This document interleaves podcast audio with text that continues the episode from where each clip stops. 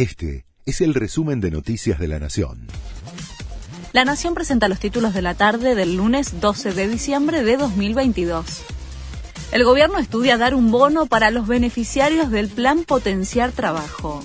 Alberto Fernández analiza la medida junto a Sergio Massa y Victoria Tolosa Paz. Podría ser de 15 mil pesos, pero aún no fue confirmado el valor. La inflación de la ciudad fue de 5,8% en noviembre.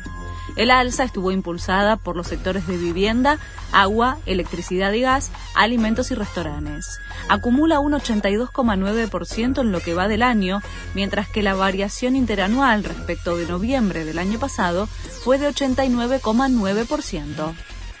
Nuevo paro de trabajadores del subte es en reclamo de la reducción de la jornada laboral y del cambio de coches con asbesto.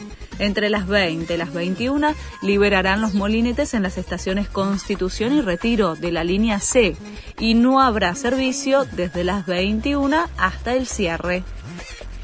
Allanan el Parlamento Europeo por el Qatar Gate. La Fiscalía de Bruselas anunció una operación de búsqueda para registrar toda la información existente en las computadoras de funcionarios tras la detención e imputación de la vicepresidenta del órgano en el marco de la investigación por corrupción que involucraría a Qatar. Ya encontraron más de un millón de euros en efectivo en unos 20 allanamientos. Argentina 1985 fue nominada a los premios Globos de Oro. La película, protagonizada por Ricardo Darín y Peter Lanzani, que recorre cómo fue el juicio contra los genocidas de la última dictadura militar, competirá en la categoría Mejor Film de habla no inglesa.